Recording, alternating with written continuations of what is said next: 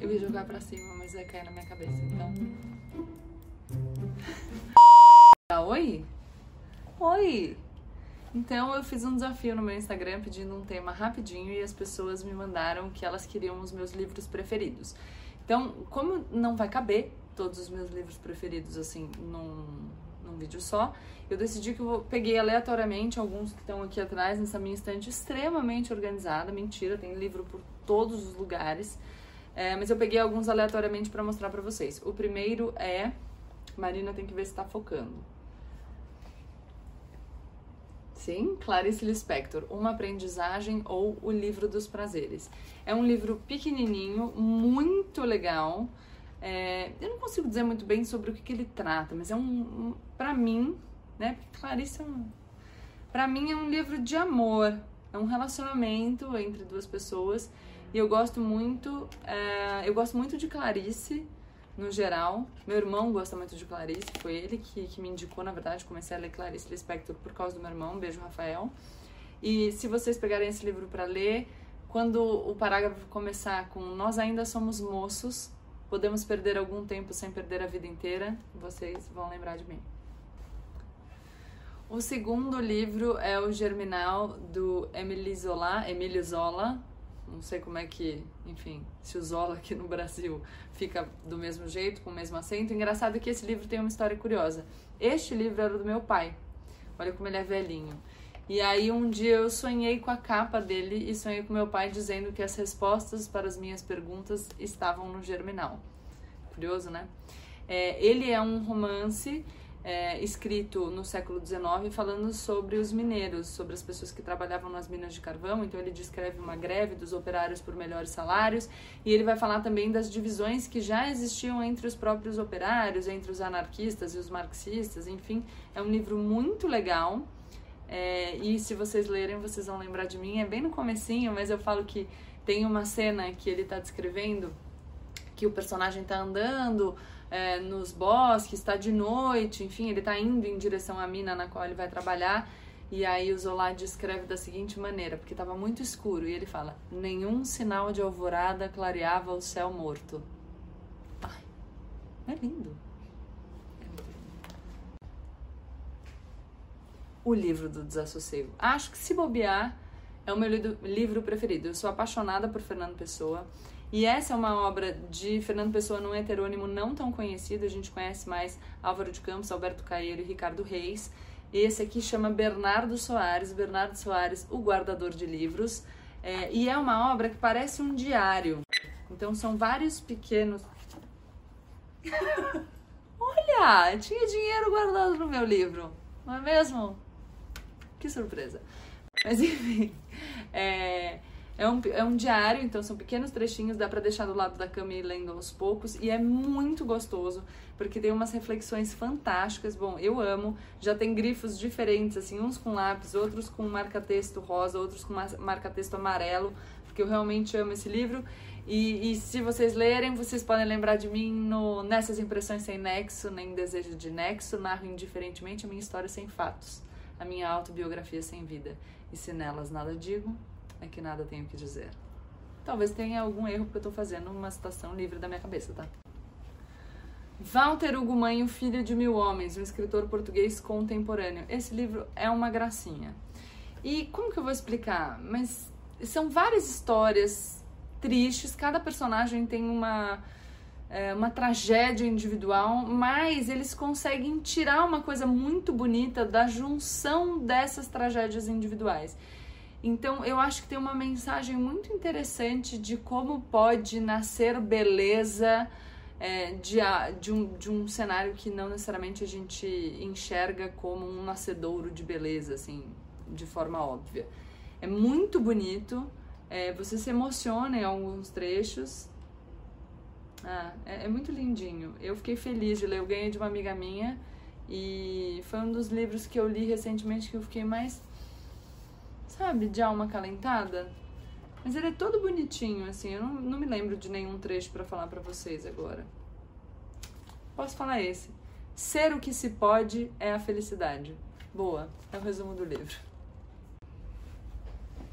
Este aqui é um dos meus livros preferidos da vida, Os Miseráveis, do Vitor Hugo. Eu gosto também muito do Último Dia de um Condenado. Gosto mais, na verdade, do prefácio do Último Dia de um Condenado do que do livro. Os Miseráveis é um, putz, um romance fantástico é, que tem como tema central a história do Jean Valjean, que é um homem que, por um crime, enfim, ele está tentando sustentar a família dele, comete um crime e vai para as galés, que são as prisões lá de trabalhos forçados da França e aí conta toda a trajetória dele, então o que, que ele passa, como que ele sai de lá, o que, que aconteceu. É... E aí ele fala de, de pessoas vivendo numa situação de absoluta vulnerabilidade, então como que a vida dessas pessoas se encaminha, e aí o destino dos personagens se cruza, enfim, é muito, muito, muito, muito, muito, muito, muito, muito, muito bonito. É... E eu acho que vale a pena todo mundo ler. E se vocês lerem, tem dois trechos. É muito legais.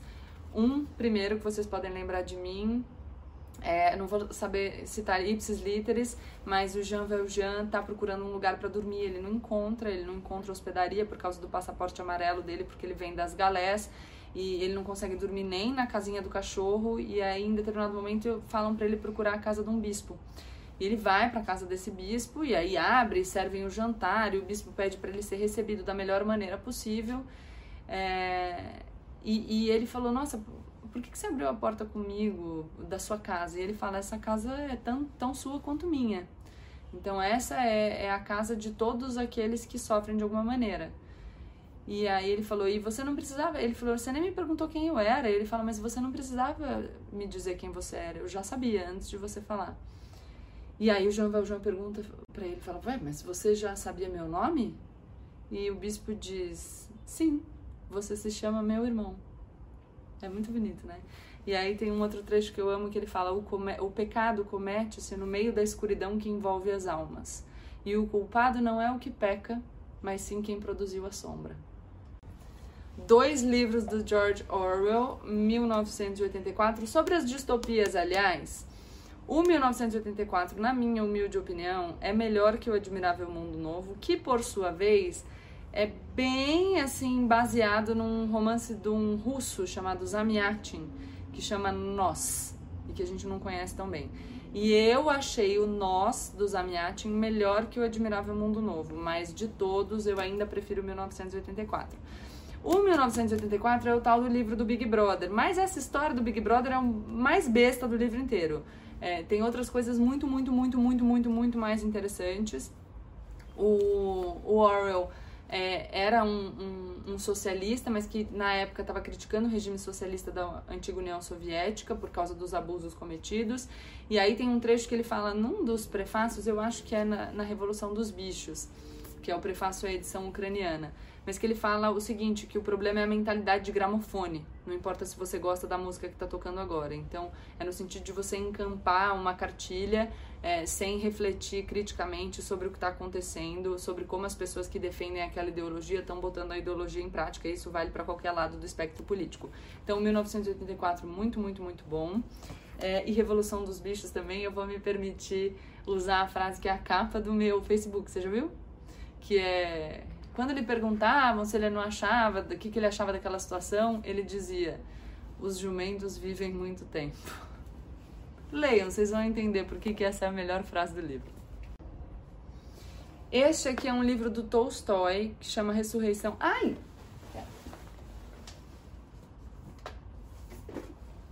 Que eu gosto tanto que eu tenho em russo.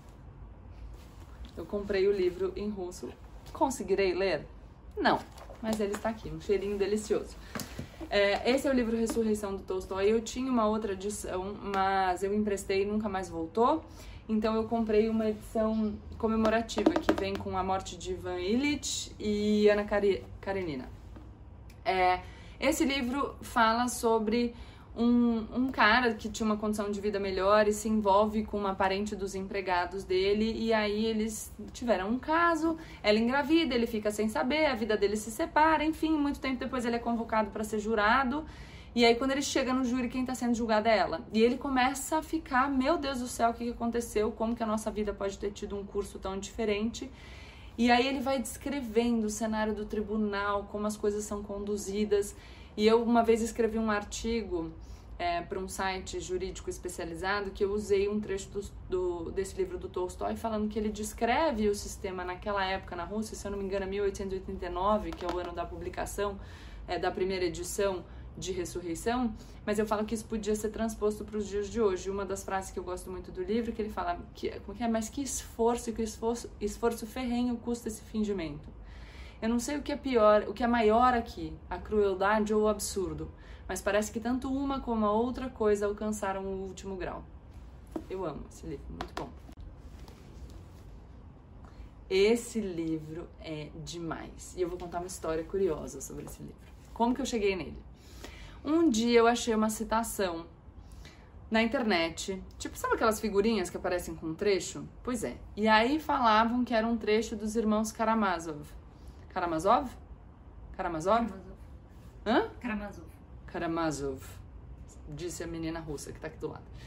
E, e aí eu li o livro inteiro e não achei a porcaria da citação. Falei, gente, como assim? Eu li esse livro inteiro. Aí, aí, numa pesquisa, porque eu falei, não é possível que tenham me enganado, eu achei que, na verdade, era uma interpretação dos irmãos Karamazov feita pelo Rubem Alves, um autor brasileiro. E aí eu falei, bom, vou atrás do Rubem Alves. Eu quero achar aqui o trecho para ler para vocês. Mas onde será que está? Aqui. Vou ler para vocês. Somos assim. Sonhamos o voo, mas tememos as alturas. Para voar é preciso amar o vazio, porque o voo só acontece se houver o vazio. O vazio é o espaço da liberdade, a ausência de certezas. Os homens querem voar, mas temem o vazio, não podem viver sem certezas. Por isso trocam o voo por gaiolas. As gaiolas são o lugar onde as certezas moram. É um engano pensar que os homens seriam livres se pudessem, que eles não são livres porque um estranho os engaiolou e que se as portas da gaiola estivessem abertas, eles voariam. A verdade é o oposto. Os homens preferem as, gaiolas ao voo. São eles mesmos que constroem as gaiolas onde passarão o resto das suas vidas. Bonito, né? Esse é um livro do Rubem Alves. Ele, enfim, é, embora tenha esse trecho, ele vai falar aqui basicamente de uma doutrina é, mais é, ortodoxa do, do, protestantismo e como ele que era um, um, pastor presbiteriano, como que ele vê a religiosidade. Então ele fala aqui que a religiosidade é o voo, é, que, que a fé é o voo e que as religiões são gaiolas. E é um livro muito interessante. Ele tem várias, as notas de rodapé são fantásticas. Queria muito ter conhecido o Rubem Alves, sentar com ele para tomar um café. É, mas enfim, já que eu não pude, tá aqui o livro dele. Esse livro é um livro bem difícil de achar. Eu achei na, num sebo. E na época que eu achei no sebo, eu comprei todas as edições disponíveis na internet para dar de presente para os meus amigos. Então, talvez elas não existam mais na internet, mas sempre dá para procurar num sebo físico. É isso, espero que vocês tenham gostado. É, se vocês escolherem alguns desses livros, me contem o que vocês acharam depois de ler. Me contem se vocês acharam os trechos que eu citei, que ficaram na minha cabeça. É, não foi um, um vídeo assim de uma análise profunda sobre os temas, uma resenha dos livros, foi mais uma coisa solta que a gente decidiu gravar assim de bate-pronto. E é isso, leiam. Leiam é uma delícia.